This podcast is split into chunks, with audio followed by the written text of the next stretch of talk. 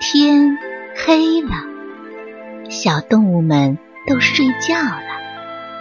小宝宝躺在温暖的被窝里，闭上眼睛，听有趣的故事。宝贝，晚安。懒惰的小麻雀。有只小麻雀很懒惰，每天它都会躺在巢穴里，张开大嘴巴等爸爸妈妈给它找吃的。那时候它还小，爸爸妈妈怕它太柔弱，就替它去找。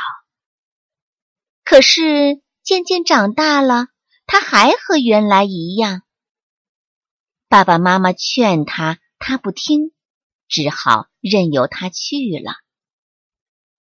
直到有一天，爸爸妈妈也因为年老体衰去世了，家里就剩下小麻雀一个了。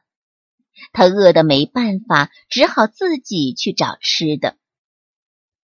他每天飞出去胡乱找点吃的，填饱肚子就回去睡觉了，什么也不干。邻居喜鹊大哥劝他说：“趁现在天暖和，多找点吃的储备起来，以防过冬。”可是小麻雀不听，他对喜鹊大哥说：“切，现在天气这么热，在家歇凉多舒服呀！”喜鹊大哥看他不听，只好自己去忙了。很快，秋天到了，喜鹊大哥又来喊小麻雀和他一起去准备吃的。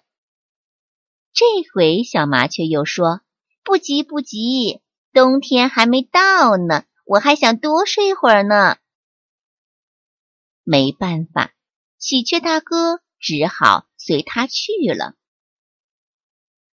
北风呼呼的吹，很快。冬天也到了，小麻雀缩着身子在光秃秃的大地上艰难的找吃的。他心里还在嘲笑喜鹊大哥：“喜鹊大哥真笨，现在还不是可以找到吃的吗？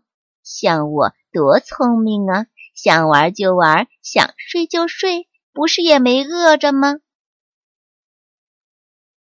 风。停了，天地间寂静了下来。要下雪了，小麻雀望着天空中飘下的大片雪花，不禁紧缩了身子。雪已经下了一天一夜了，小麻雀又冷又饿，可是到处都是白茫茫一片，又下这么大的雪，去哪儿找吃的呢？小麻雀这才想起了喜鹊的话，心里好后悔。可是已经来不及了，因为时间是不会倒流的。大雪终于在下了三天三夜后停了下来。第二天早上，喜鹊大哥在小麻雀的巢穴里发现了它的尸体。原来小麻雀是被活活的饿死了。